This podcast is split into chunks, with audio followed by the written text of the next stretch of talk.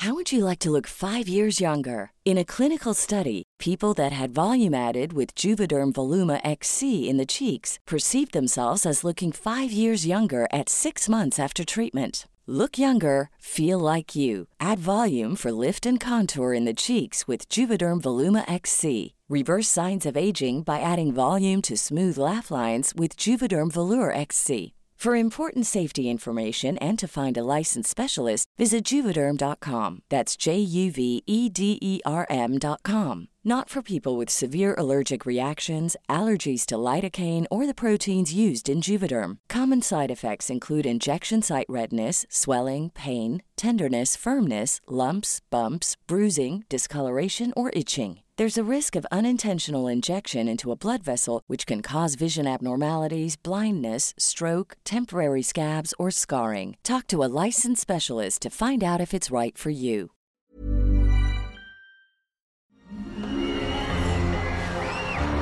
Arcadia Media. Elige tu lugar en este carrusel.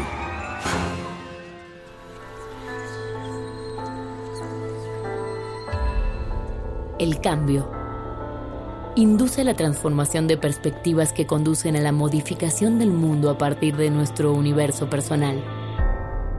¿De dónde nace el impulso que detona ese cambio? ¿Cuál es la fuerza que nos lleva a cuestionarnos a nosotros mismos? Cruzar los obstáculos, venciendo el miedo y convertir esas ideas en una realidad. Exploremos la fuerza detrás de las ideas que a diario son lanzadas al infinito. Hagamos un cambio, todos juntos. Esto es Héroes, por cultura colectiva.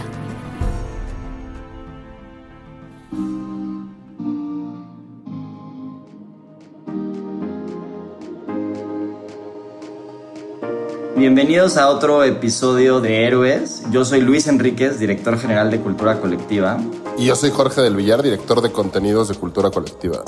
Este es nuestro primer podcast del 2021 y tenemos el gran honor de tener a Javier Martínez Morodo, que es el director de GDM Digital, que está enfocado en productos y servicios financieros que contribuyan a resolver el problema de inclusión financiera en México.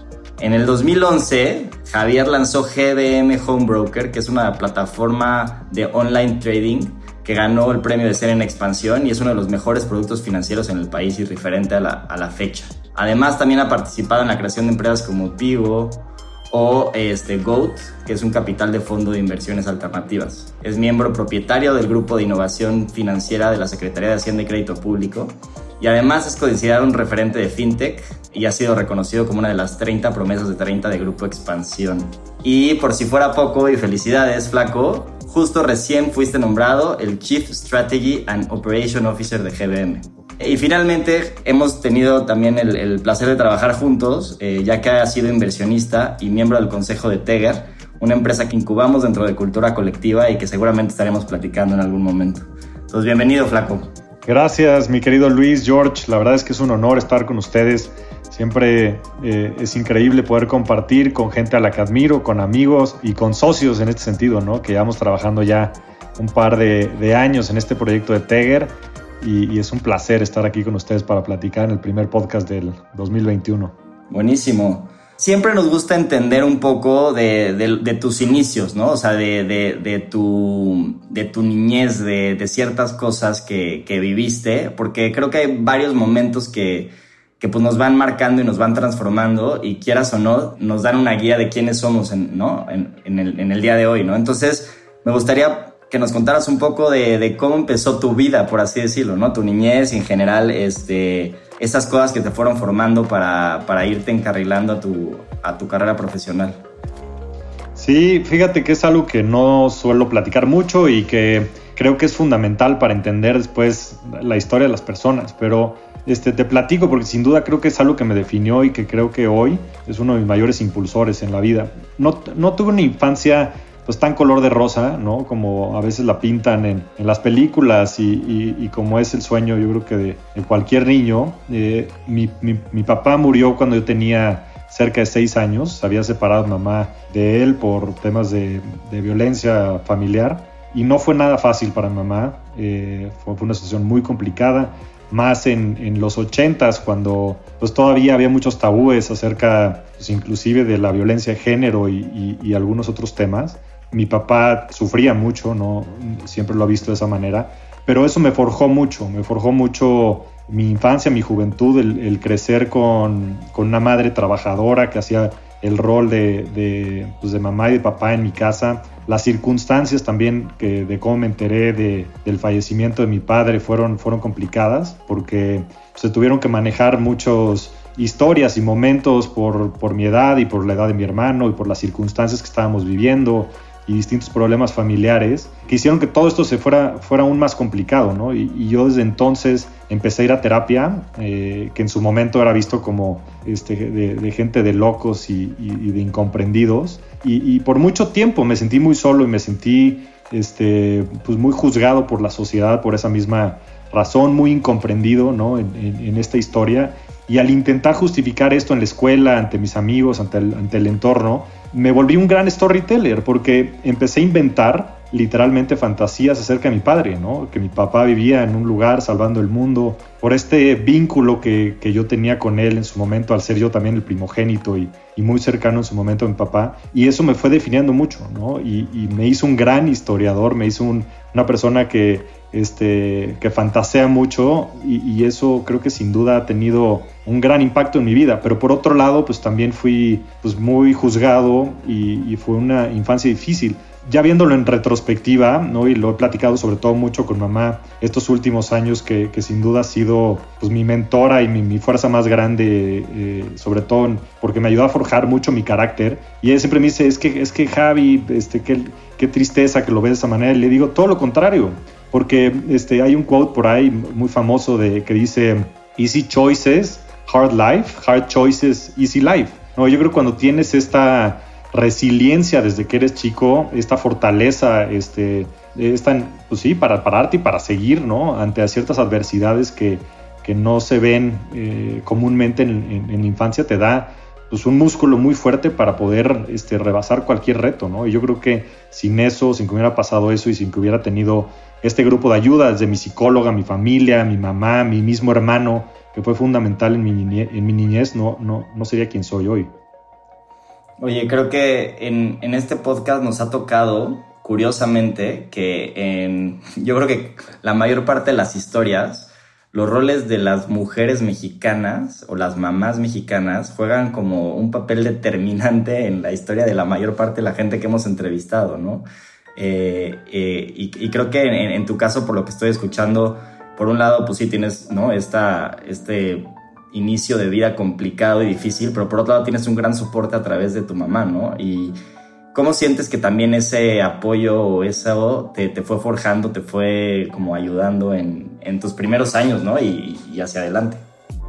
Sí, yo creo que el apoyo de las madres, ¿no? Y, sí, más representativo, yo creo que en México, creo que la estadística de, de madres solteras que sacan adelante sus familias en México es de las más altas a, a nivel global, ¿no? Y, este ha sido fundamental, ¿no? Y no nada más este, ella, muchas mujeres alrededor de mi vida que, que me han podido este, impulsar, ¿no? Y han sido fundamentales, pero pues no hay nada como el, amor, como el amor de una madre, ¿no? Yo tengo el, el privilegio de, de, ser, de ser papá, de estar casado y veo el vínculo que tiene este, mi esposa con mis tres hijos y es impresionante, ¿no? Y es que también parir a, a un hijo es de por vida y en ese sentido, para mí ha sido fundamental lo, lo, que me ha ayudado mamá. Mamá también tiene un carácter muy fuerte, es una persona muy rebelde, que va en contra del status quo y todo eso pues, lo ha impregnado en mí, ¿no? Y, creo que gracias a eso, pues también he podido forjar una personalidad y un liderazgo, pues en los distintos proyectos en los que eh, trabajo, tanto en el sector financiero como en mi vida personal, que, me han distinguido de, los demás.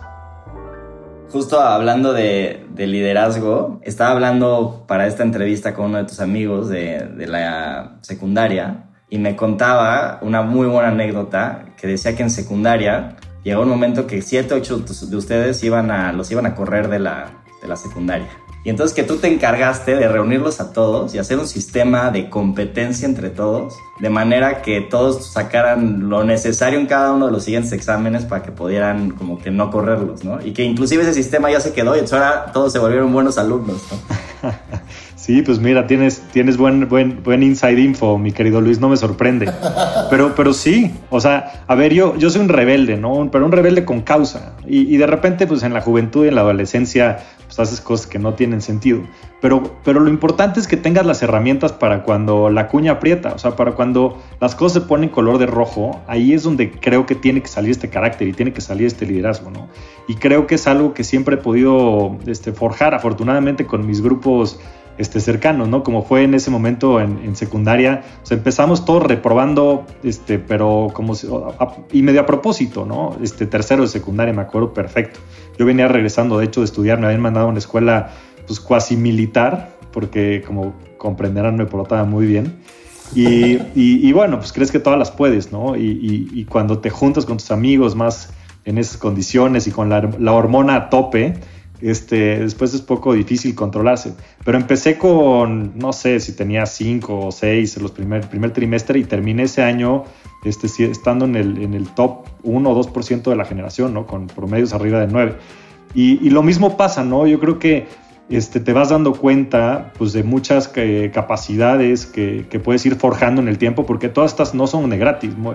Mucha gente cree que pues, de repente son como bendecidos o este, iluminados, y la realidad es que es, eh, es, el, pues, es la consecuencia de mucho trabajo en el tiempo. Ahorita, este, igual con un grupo de amigos, aprovechamos la pandemia y dijimos, ¿sabes qué? Todos hacer ejercicio, pusimos ahí un sistema competitivo y demás y hoy llevamos nueve meses haciendo ejercicio todos los días, ¿no? Y, gente que no se creía con la capacidad de poderlo hacer, puede desarrollado un hábito que va a ser fundamental en sus vidas, ¿no? Y creo que es importantísimo un poco regresar eso, este, que yo creo que fue un regalo para mí, ¿no? Ese, ese entorno, ese, ese grupo de soporte, ese grupo de apoyo este, entre mi familia, mis amigos muy cercanos que hoy se han vuelto pues, mis coaches profesionales este, y mis asesores personales, también intentar regresar y retribuir un poco de eso hacia la gente.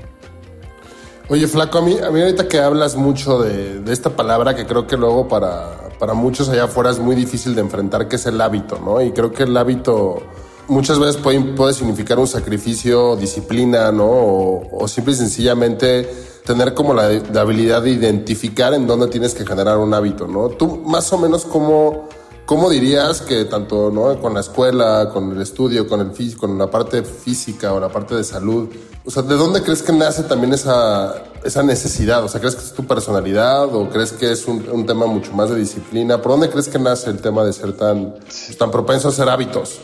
Sí, pues mira, yo creo que viene también un poco de mi formación profesional. Yo al ser financiero entendí desde una edad muy temprana el concepto del interés compuesto. ¿no? Y el interés compuesto lo que te dice básicamente es que si tú inviertes 100 pesos, ¿no? porque creo que el tema financiero es más fácil de comprender, y, te da el 10% de rendimiento, entonces al primer año vas a generar 10 pesos, pero el segundo año no vas a generar esos mismos 10 pesos, porque ya tu base va sobre 110, ¿no? entonces vas a generar 11 y sucesivamente, y para no hacerte el cuento largo, en 7 años vas a duplicar el dinero, no en 10, y después cuando lo dupliques no vas a pasar de 200 a 300, vas a pasar de 200 a 400, 800, 1600, 3200, y así se vuelve exponencial la curva. ¿no? Entonces, la ganancia que tú vas teniendo en el tiempo se, va, se vuelve más fuerte en función de que el tiempo va pasando, porque vas desarrollando estos como building blocks en el tiempo. Y lo mismo pasa con los hábitos. Si tú lees hoy un, libro y te quedas con un concepto, la próxima vez que leas otro libro no, vas a, no va a ser lineal, no va a ser nada más el conocimiento de ese segundo libro, sino va a ser el conocimiento del primer libro sobre el segundo libro y así sucesivamente. Y cuando te das cuenta de la fuerza que tiene eso, el impacto que tiene en cualquier aspecto de tu vida y que eso se genera a través de justo realizar ciertas actividades de manera consistente por periodos de tiempo muy muy largos, entonces empieza a comprender que la fórmula secreta desde mi muy humilde punto de vista del, del el éxito, y a ver, el éxito no con un tag de éxito profesional, no con un tag de tener mucho dinero, no con un tag de llegar a ser el director general, sino el éxito para lo que tú le quieras dar valor, viene a través de generar estas acciones de manera constante, ¿no? Y esas acciones de manera constante se llaman hábitos. O sea, en el momento en el que tú ya lo metes en tu sistema operativo y ya es automático, pues en ese momento ya es cuando ya tienes el, pues sí, el sistema operativo para poder llegar al siguiente nivel, ¿no? Y, entendiéndolo de esa manera, este, es que yo me he estructurado mucho y me he vuelto hasta una especie como de robot, sobre todo en ciertos aspectos de mi vida porque he visto justo el, el, el, resultado, ¿no? Yo creo que cuando ves el resultado es cuando es jaque mate, ¿no? Y es, es, es, un poco lo que me ha funcionado a través del tiempo. Oye, pues cuéntanos de tu rutina semanal entonces, ¿no? De qué, qué, tantas cosas haces durante tu semana. Y, y, una buena pregunta, o sea, ¿cómo le haces para sí cumplir con todas estas cosas, pero que no se vuelvan una carga y que dejes de disfrutar? Porque, ¿no? O sea, llega un momento en que dices, ahora tengo que, tengo que, tengo que, tengo que, y ya no realmente ni estás presente ni estás disfrutando, ¿no? Entonces, ¿cómo combinas el hábito y, y el disfrutar, ¿no? Sí, esa es una gran pregunta y, bueno, creo que te consta porque hemos disfrutado de, un par de fiestas y, de un par de eventos este, en donde creo que se, refleja que, también me gusta disfrutar mucho la vida. Y, lo que me ha funcionado a mí, porque creo que es un tema bien particular, es que yo intento ser muy disciplinado entre semana, pero también me encanta el concepto de entropía, ¿no? O sea, vivimos en un universo que es caótico por naturaleza. Eh, y en ese sentido creo que tienes que tener también esta variabilidad en tu vida y a mí me sirve mucho tener ciertos escapes que me permitan, eh, pues sí, vivir, disfrutar, este, esperar lo inesperado y tener algo pues, de varianza en, mi vida. Entonces, eh, de, lunes a viernes soy un robot, ¿no? Y, todos los días me despierto a las 5 de la mañana, todos los días me despierto, medito, todos los días leo, todos los días, o sea, de 5 de la mañana a 10 de la mañana tengo 5 horas para mí solo. Pero, pero a ver, describe tu rutina, o sea, te levantas a las 5, meditas. Me levanto a las 5, a las 5 y cuarto medito, medito 20, 25 minutos, hago meditación trascendental. Después leo entre 30 minutos y 40 minutos en las mañanas. Después salgo a hacer ejercicio, salgo por lo general a hacer pues, entre hora y más o menos entre hora, hora y media de ejercicio. Hago, eh, ahorita estoy entrenando por una carrera de 120 kilómetros que hay de Ixtapan de la Sala Valle Bravo. Son relevos, no me los voy a aventar yo solo, pero. Ah, ok, ok. Pero, pero la idea es, pues, es hacer sprints, ¿no? Entonces tienes que hacer la carrera pues, en alrededor de entre 6, 7, tal vez 8 horas, ¿no? Y es correr bastante rápido. Después de eso regreso y, escribo. Eh, lancé mi blog en, el 2020 y la verdad es que me apasiona muchísimo el poder contribuir, el poder generar impacto y poderle transmitir todo esto que estamos platicando a, la gente allá afuera y que, la gente allá afuera pueda tomar lo que le pueda servir. ¿no? Entonces también me he al hábito de la escritura, ese fue justo mi propósito del, del 2020 y ya después de eso a las 10 de la mañana empieza mi día de 10 de la mañana, pues más o menos a 7, 8 de la noche trabajo, le dedico todo mi cuerpo, corazón y alma a mi trabajo en donde queremos democratizar las inversiones en México y me apasiona mucho el poder, ayudar a que la gente invierta. Y ya en la noche, a partir de las 8, salgo, duermo a mis hijos, los baño, los duermo y después tengo un par de horas con mi esposa, intentamos que sea quality time y a dormir y, y back again al día siguiente. Oye, cuando dices, eso me parece interesante, ¿te das tus espacios de comida y de como conciencia de comida o los pequeños espacios también de hacer conciencia o estar presente durante el tema de chamba? Y cuando hablas de quality time con tu esposa, ¿qué es? ¿Qué significa quality time? Porque coincido, o sea, a veces la convivencia es veamos una serie, ¿no? La, la única hora que tienes para convivir, ¿no? Sí, Mira, sí intento cada vez ser más presente, o sea, uno de los temas que ha sido fundamental justo a través pues, de la meditación y yo creo que también un poco la madurez que, me ha llevado la vida es eso, ¿no? O sea, es intentar valorar y agradecer pues el privilegio que tenemos de estar en este mundo, ¿no? Y creo que a veces eso pasa desapercibido. Y sí intento, tengo ciertos rituales a través del día y después ciertos touch points en las semanas en donde intento pues estar conmigo mismo, ¿no? Y estar presente. La comida antes no era un espacio de, quality time, ¿no? De hecho, iba y comía lo que podía. Este, lo he platicado en otros espacios, pero yo soy una persona que como lo mismo siempre. Y lo hago este, por varias razones, porque por un lado soy un poco raro, ¿no? no me gusta la comida, pero no me encanta. ¿no? Atún todo, todo el tiempo. Exacto, como lo mismo todo el día y, la verdad es que valoro también mucho mi, salud, ¿no? Y, cuido mucho lo que como y lo que no como, porque me hace sentir bien, más allá del tema este, físico. Pero, pero últimamente, justo ya mi hijo el grande cumplió cinco años y empieza a ver ciertos hábitos que si él está con el celular o no, y, de repente es un reflejo también de lo que tú estás haciendo, ¿no? Entonces, ya en la hora de la comida quitamos todos los, los devices y demás, intentamos estar presentes, intentamos platicar, ese es el espacio que tengo de más contacto con, con mis hijos, Y en las noches lo mismo, ¿no? Eh, una vez a la semana íbamos a cenar, ya no se puede ahorita, pero pedimos cena, este, nos echamos una copita de vino, platicamos, sí buscamos este, muchos espacios para poder tener esa conexión. Y de hecho, con mi esposa tenemos retiros anuales, que ahorita va a ser en, el mes de febrero, en el cual vamos y planteamos toda nuestra vida, ¿no? O sea, como este, es, impresionante que tengas estos offsites a nivel empresa y que hagas planes de negocio a cinco años y planeaciones mensuales, trimestrales, etcétera, y que en tu vida no lo hagas, ¿no? Intento emular muchas de las herramientas que he logrado en el trabajo, también en mi vida personal, y eso me ha ayudado mucho a tener una, una buena relación con mi esposa e intentar cada vez este, que sea mejor. Sí, creo que el punto que dices como de, de, intentar emular aprendizajes en un área para llevarlos a la otra, pues muchas veces es justo lo que, lo que da pie a innovación, ¿no? Y da pie como a nuevas, pues a nuevas experiencias en, en, lugares, en lugares que no, no comúnmente se hacía eso, ¿no? Y, y, tocando un poco el tema de lo que es un poco el enfrentarte como un objetivo tan grande como es democratizar la parte como financiera y que todo el mundo pueda invertir. O sea, también como con esta parte del hábito y con esta parte también como de, del balance, pues cómo te enfrentas a un, pues, a, un problema tan grande y, y, en un país como México también. O sea, ¿cómo, cómo, cómo vives ese proceso también de, pues de enfrentar ese, un concepto para mí igual tal vez muy, muy, muy grande como para poderlo enfrentar, ¿no? Y decir, oye, ¿cuál es el paso A para lograr una solución a algo así?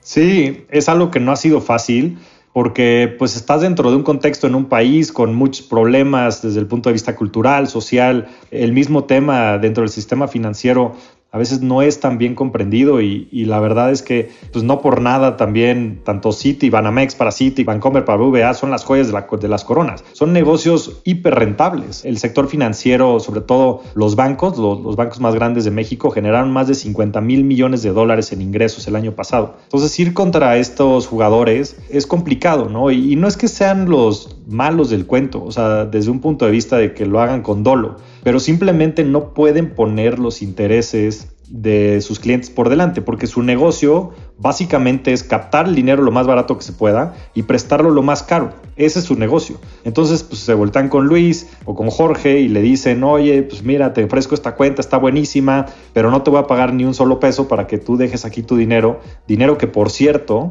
no es de la gente. Ahí se firma un papelito en donde tú le estás prestando este dinero al banco para que ellos a su vez lo presten fuera, ¿no? Que después lo vemos porque yo incluido estoy en el sistema y lo ves en tu cuenta, en tu aplicación y, lo ves ahí. Pero la realidad es que ese dinero no es tuyo, está en el balance del banco y el banco lo presta, ¿no? Y después pues es su chamba justo eh, el poderlo recuperar. En ese sentido, el margen financiero que cobran los bancos es del 7%. Entonces, por cada peso que, que ellos tienen, que prestan, generan el 7%. Contra los productos este, de inversiones, que como máximo cobran el 1,5, el 1, ¿no? Entonces, literalmente tendrán que ser medio güeyes para apostarle a esto y para incentivar este mercado. Y debido a la estructura de este sistema, que solo para ponerlo como contexto, hay 4 millones de millones de pesos invertidos al 0%, en cuentas a la vista, 4 millones de millones de pesos. Que la gente me dice, pues, ¿cuánto es ese dinero? Pues es un chingo. Es equivalente a las reservas internacionales que tiene el país. El país tiene cerca de 190 mil millones de dólares, perdón, y estos son más de 200 mil millones de dólares. Y entonces lo que queremos hacer nosotros es eso, es decirle a la gente cómo podemos democratizar las inversiones en el país, por qué es importante que ellos inviertan, que eso es lo otro que después no se comprende mucho, ¿no? Existe un pequeño concepto que se llama la inflación, que le decimos que es el enemigo silencioso, que ha hecho que los precios suban 50% en los últimos 10 años. Entonces lo que antes te costaba 100 pesos hoy te cuesta 150. O sea, la gente está perdiendo poder adquisitivo todos los días, teniendo su dinero parado en el banco. Y nosotros lo que queremos es ayudar a la gente a bajar esa fricción, demostrar a la gente que invertir es para todos, nosotros hacernos cargo de, la parte compleja y hacer simple lo complejo. Y que la gente pueda venir a abrir su cuenta desde el celular en tres minutos, meterle 100 pesos, empezar a ganar dinero de manera simple desde cualquier lugar de la República, sin importar el género, sin importar el nivel socioeconómico y sin importar sobre todo el conocimiento financiero. Este ha sido una, una increíble carrera, pero hoy cerrando el 2020 creo que vamos por muy buen camino. Oye, Flaco, yéndonos un poco para atrás eh, en, la, en tu historia, ¿en qué momento acabas en todo el tema financiero, no? De ser, ¿no? Regresando un poco al, principio, ¿no? De ser este niño eh, que estaba en una escuela militar reprobando y luego organizando a que todos, ¿no? Pasaran las materias y haciendo un sistema competitivo, ¿no? Demostrando desde chico que, que tenías este casta de liderazgo y cosas de ese estilo. ¿Qué es lo que a ti internamente te fue motivando a decir como, puta, este es mi camino? Y también ya hacia adelante, ¿no? O sea, ¿por qué crees que a través de la democratización de las inversiones estás generando como un, un beneficio, ¿no? Porque siempre has hablado tú de que pues, no nada más es el tema económico, sino que también genera un beneficio al país y, y en general a, a las personas, ¿no? Sí, esa es una súper pregunta, mi querido Luis. Fíjate, eh, y además lo voy a relacionar con otra cosa que creo que es súper importante. Fíjate que, lo que estudié fue totalmente fortuito. Mira, siempre he sido muy bueno para los números y las matemáticas y la estadística, todo eso se me da mucho. Pero la decisión de lo que estudié, como yo creo que es en la gran mayoría de las personas, fue totalmente misguided. Yo literalmente me puse de acuerdo con un amigo que estudiar, porque después de varios de estos exámenes vocacionales, pues que no me decían mucho. Yo sabía que quería entrar a una universidad, que era la Universidad Iberoamericana, porque quería echar relajo. Eso era lo único que sabía. Y otro amigo mío quería estudiar economía, pero lo quería estudiar en el ITAM. Entonces lo que quedamos es, pues, ¿por qué no estudiamos los dos economía en la Ibero? Y literalmente fue el pacto. O sea, imagínate la pendejada de este arreglo para después estudiar cuatro años algo que probablemente iba a definir mi vida, ¿no? Pero en ese sentido creo que lo más importante es que pues sí, sin duda el, factor de la suerte es fundamental, ¿no? Este, cómo acabé aquí, pues quién sabe, ¿no? Porque la primera decisión que tomé fue una decisión pues muy sui generis, ¿no? Que no tenía muchas bases. Pero, este, no me acuerdo dónde lo vi, pero me parece súper representativo. Y dicen, para surfear la ola más grande del mundo, pues por supuesto que la, ola tiene que pasar, ¿no? O sea, si no pasa la ola más grande del mundo, no vas a poder surfear. Pero también la tienes que saber surfear, ¿no? Y esas son las herramientas que creo que te da la vida, la resiliencia que creo que pude aprender en mis primeros años, los sistemas de apoyo que tuve alrededor del tiempo, que me han podido ir encaminando hacia, hacia lo que hoy soy como persona, que es lo más fundamental. Oye, y, entonces clavándonos justo, ¿no? Ya ahorita en, en, GBM y todo lo que es la democratización, ¿no? De la parte financiera. Eh, yo te voy a poner un ejemplo muy pragmático y que creo que justo lo que dices es clarísimo. La cantidad de gente que tiene dinero con 0% de rendimiento en cuentas de banco en México, inclusive bajo el colchón, ¿no? Literal. Conversación con mi mamá de hace dos semanas. ¿No? Oye, tengo dinero en la cuenta de banco, este, ¿qué crees que debería hacer? No, pues inviértelo en algo súper seguro, ¿no? O sea, como casi casi en CETES si quieres, ma, pero mételo. Justo le estaba hablando de Jefe, le dije, no, pues baja la aplicación y mételo y se invierte solito, no te preocupes. No, pero existe esa empresa, ¿dónde está el edificio? Ya sabes. este, no, pero no. Y o sea, a la fecha no le he logrado convencer, ¿sabes? Y sigue teniendo su dinero en una cuenta de banco que no genera nada de rendimiento. Pues, porque digo, se puede, podemos hablar de cosas muy sofisticadas de inversionistas que 2% de la gente lo puede entender.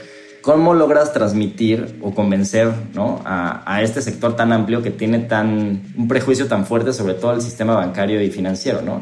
O, la, o la clásica historia, ¿no? Ahí te va la de, mi papá fue, no, yo una vez invertí en la bolsa y justo se cayó la bolsa un 15% y no, ya, la saqué el dinero. O sea, como que no, perdí, perdí un chingo de dinero. Y eso lo he escuchado de muchísima gente, ¿no?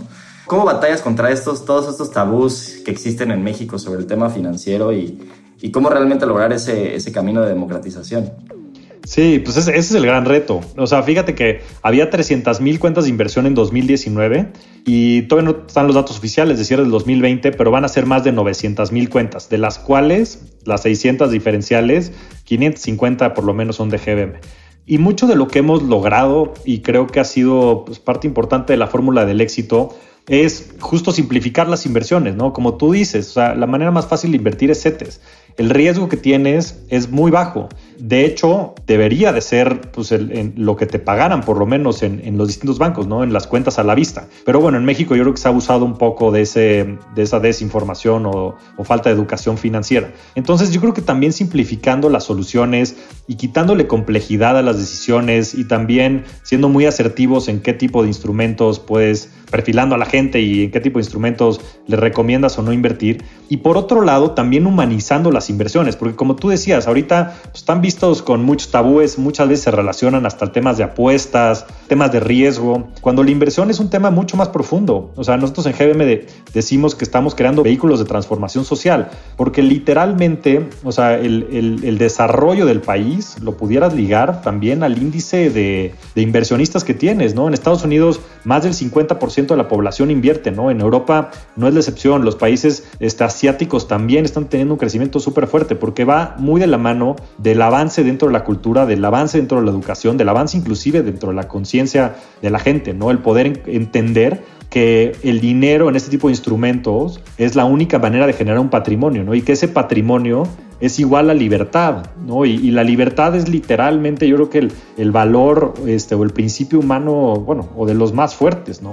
Entonces, cuando empieza a relacionar las inversiones a esa certeza que te da, a esa seguridad que te da, a esa libertad que te da, es cuando creo que empiezan a cambiar la percepción. Pero no es fácil porque tienes que ir construyendo sobre muchos de estos conceptos y sobre muchos de estos tabúes, ¿no? Entonces vamos poco a poco. De hecho, pues muchos de los esfuerzos que hemos estado haciendo Hicimos hace un, par de meses un evento con Sofía Niño de Rivera en el que hablábamos justo de los secretos del dinero, ¿no? Y es empezar a desmitificar muchos de los conceptos que se han formado en el tiempo, ¿no? Del dinero abajo del colchón, por qué no has sentido, pues todos estos tabúes y mitos alrededor de la bolsa, de las inversiones, de que si tienes que ser experto, qué tipo de instrumentos, que si tienes que tomar las decisiones, que si es para millonarios. Entonces es ir atacando uno por uno y afortunadamente, al igual que lo has hecho tú, este Luis, pues empiezan a después a correr un poco la voz y empiezan a mucho muchos, pues sí, advocates en, en, en, esta misión, ¿no? Que nosotros este, decimos que es que invertir no es una acción, invertir es una revolución, porque lo creo, ¿no? Y yo creo que va a ser parte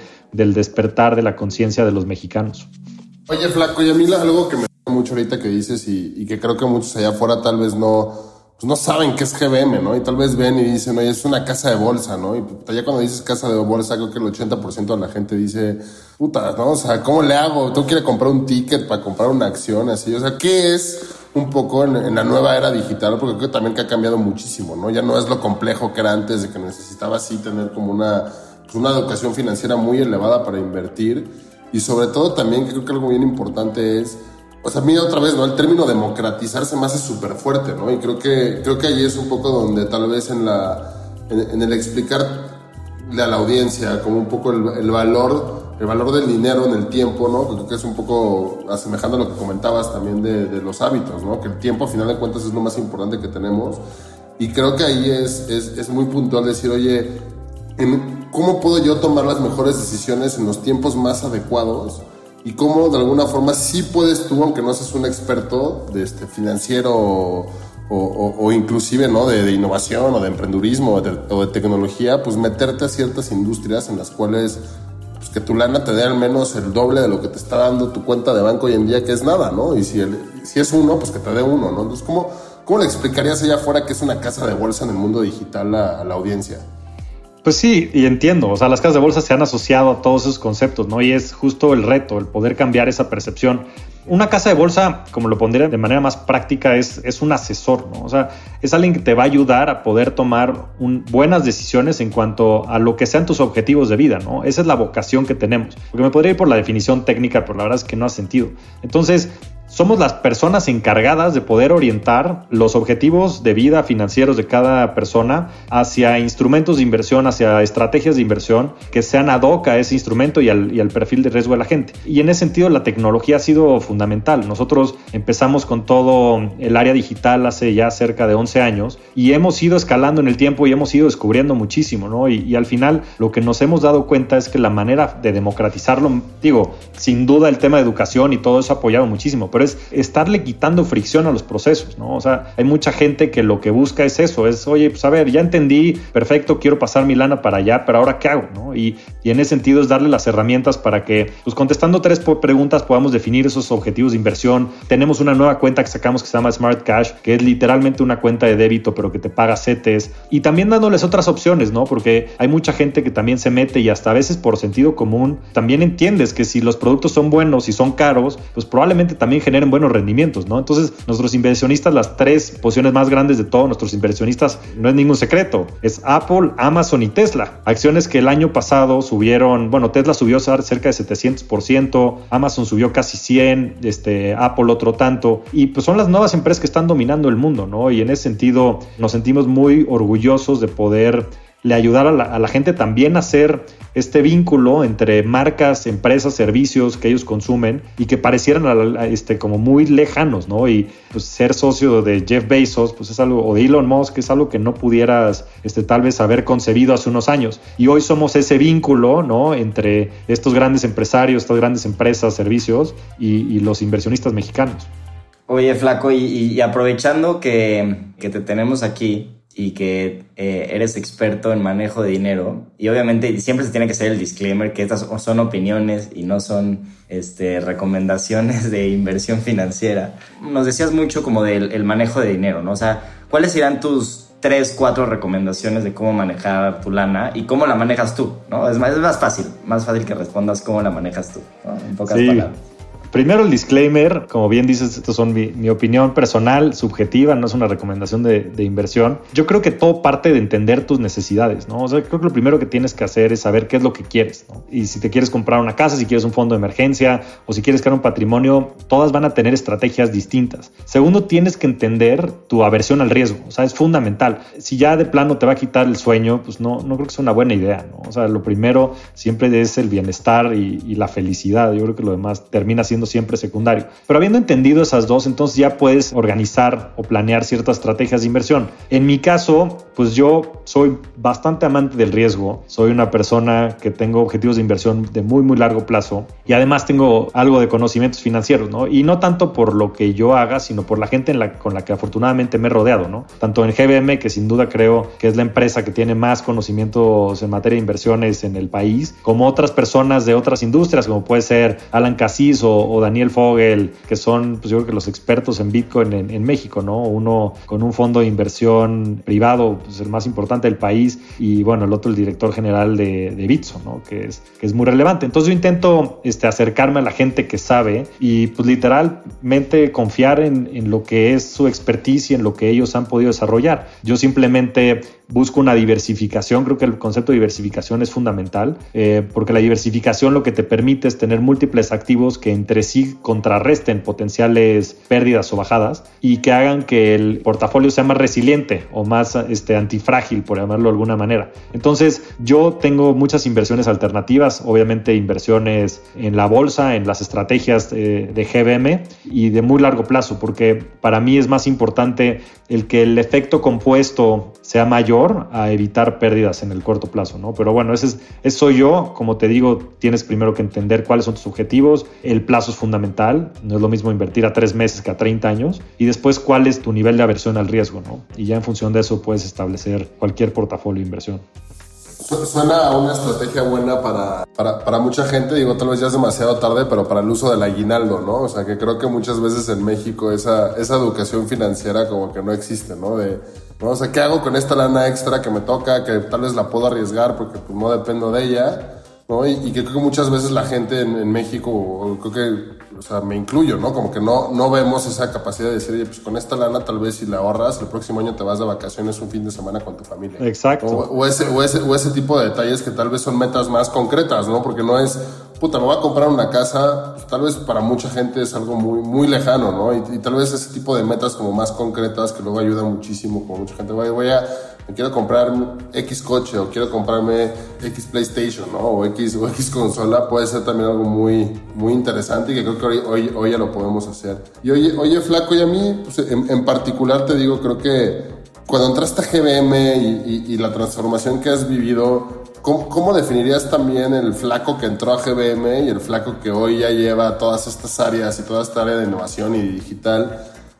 ¿cómo, ¿cómo fue ese trayecto también, como un poco de desarrollo en una empresa financiera, ¿no? Una empresa de ese tipo en México que pues tampoco es tan, no hay tantas, ¿no? No hay, no es que haya muchísima, muchísima oferta de ese tipo.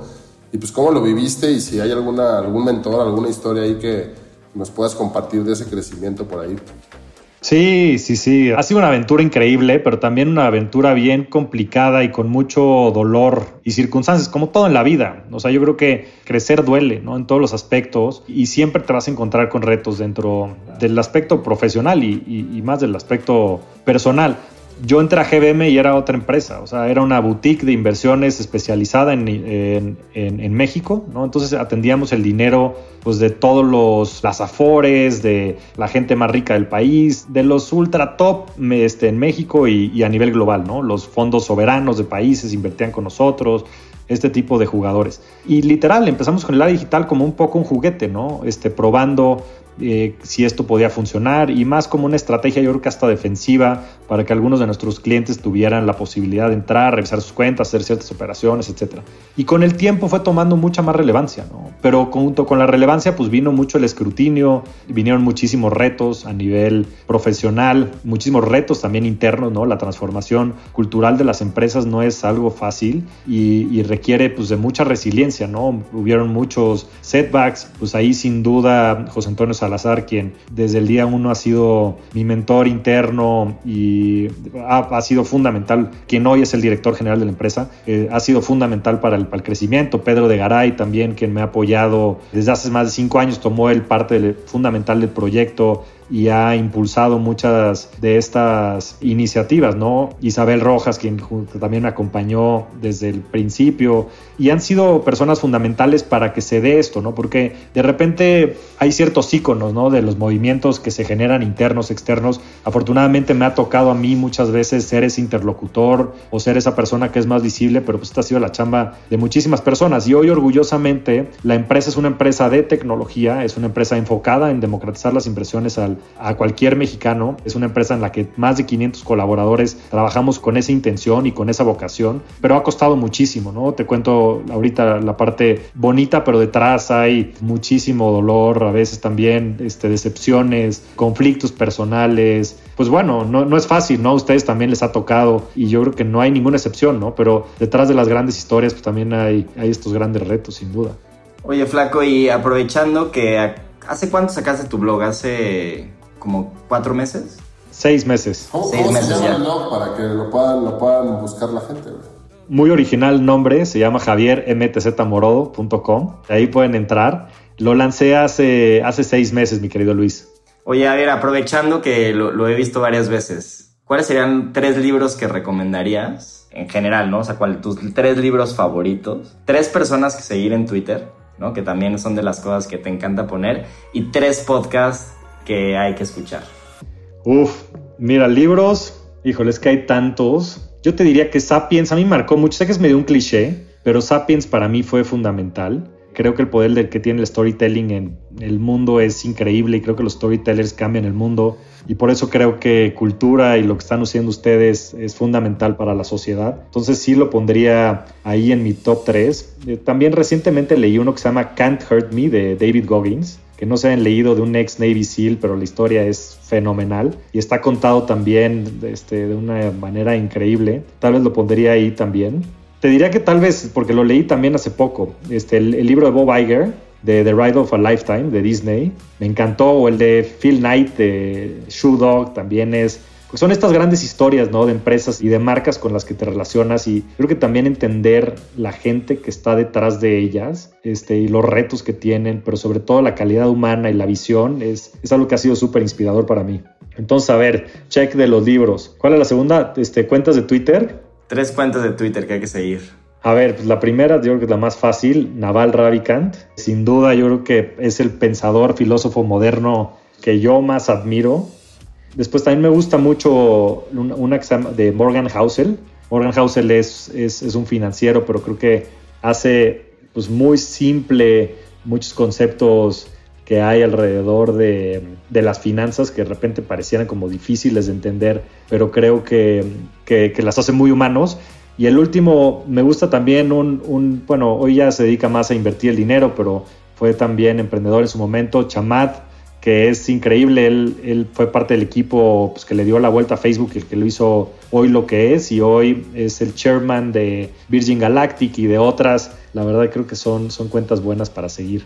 Y de podcasts, a ver, me gusta, pues, obviamente, Héroes. Creo que sin duda la propuesta que traen ustedes, mis queridos amigos, es algo muy fresco y es algo que creo que va a tener muchísimo éxito en el tiempo. En español también me gusta el de Oso Traba, el, eh, Cracks.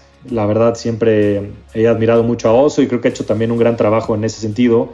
Y de los podcasts que hay eh, americanos, pues me gusta mucho uno que se llama The Knowledge, The Knowledge Project de, Shane Parrish, de Farnham Street. Creo que es un podcast muy bueno de temas muy generales, sobre todo de, desarrollo personal y de liderazgo, que, creo que vale la pena que la gente escuche. Oye, para ir cerrando ya el podcast, eh, siempre hacemos una pregunta eh, que va más en torno a, tu filosofía de vida, ¿no? Y, cómo ves las cosas. Y, el, ejemplo perfecto que siempre ponemos es este, del libro de siete hábitos, ¿no? De la gente sumamente eh, exitosa, en el que te ponen el ejemplo de si estás caminando hacia tu velorio y va a haber una persona que va a hablar de ti, ¿no? De tu vida, o tu mejor amigo, tu pareja, ¿no? Y, este, y alguien del, ¿no? de la comunidad religiosa o espiritual a la que este, atendiste, ¿qué es lo que te gustaría que dijeran? O responde la, la pregunta de cuál es tu filosofía de vida, ¿no? O sea, ¿qué es lo que quieres dejar o trascender en, el tiempo, ¿no? Hacia las demás personas. Pues mira, y relacionándolo mucho a lo que platicamos, pero sobre todo una reflexión que te echaste por ahí a la mitad del, del podcast, Luis, es generar impacto, porque esa es mi definición como de éxito, pero disfrutando la vida. O sea, yo creo que esas dos cosas tienen que ir de la mano y creo que si algo me ha identificado y si algo sobre todo disfruto yo, es eso. O sea, y de repente parece que están contrapuestas, pero es un mito. Se puede generar impacto y se puede contribuir y se puede, porque esa es mi definición personal de éxito, pero también se puede disfrutar la vida haciendo todo esto. Yo creo que no existen, la gente que dice que no tiene tiempo, no entiende verdaderamente lo que hay detrás de eso. Siempre hay tiempo, siempre hay tiempo para lo importante. El tema es simplemente priorizarlo. Pero me encantaría que fuera eso. Javier fue una persona que, el flaco, fue una persona que, generó impacto, pero que vaya como disfrutó la vida. Eso estaría bueno. Huevo. Pues flaco, muchísimas gracias por estar acá. Creo que yo, yo me quedo mucho con, con el tema del tiempo, ¿no? Creo que...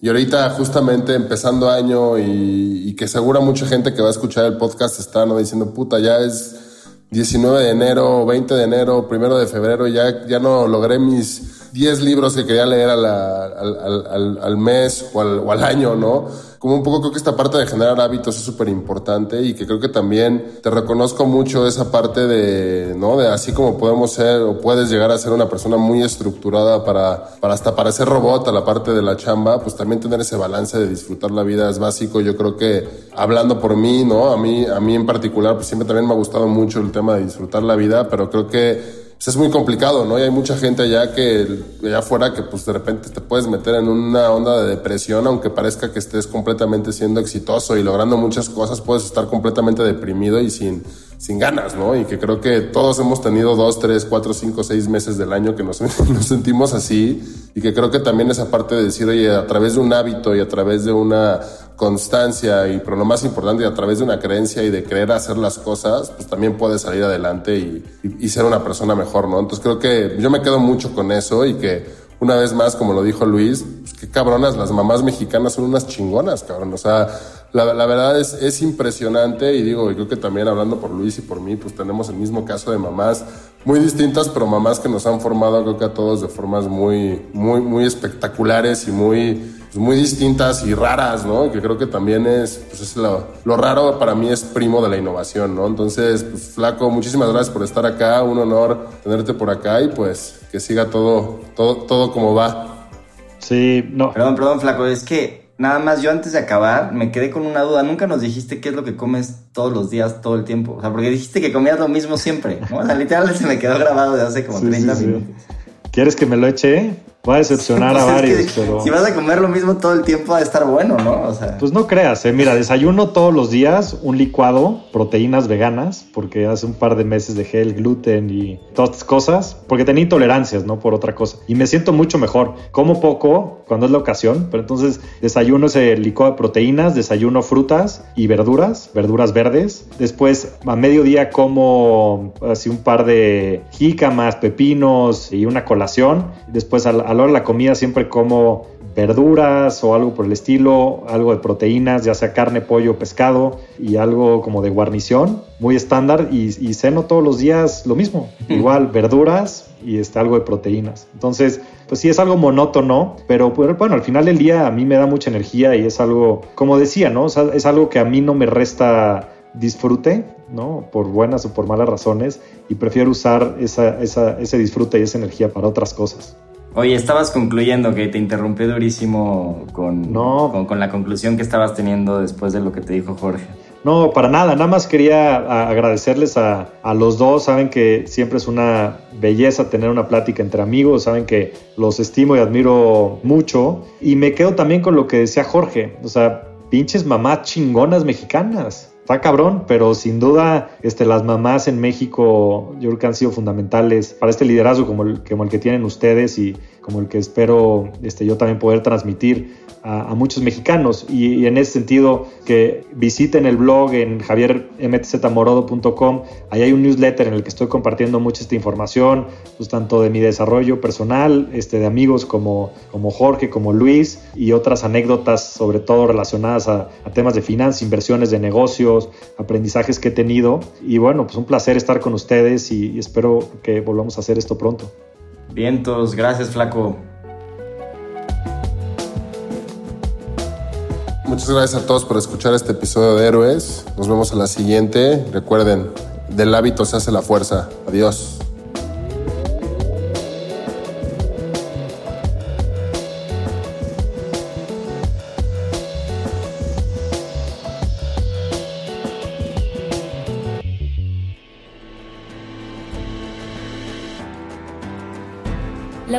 Pregunta y la más importante es la que te haces a ti mismo.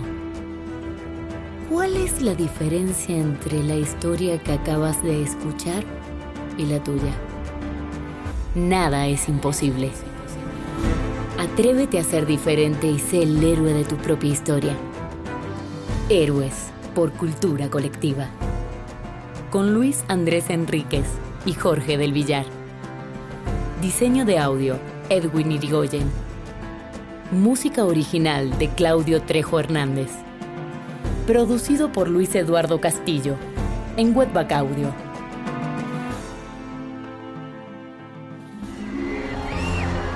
Arcadia Media.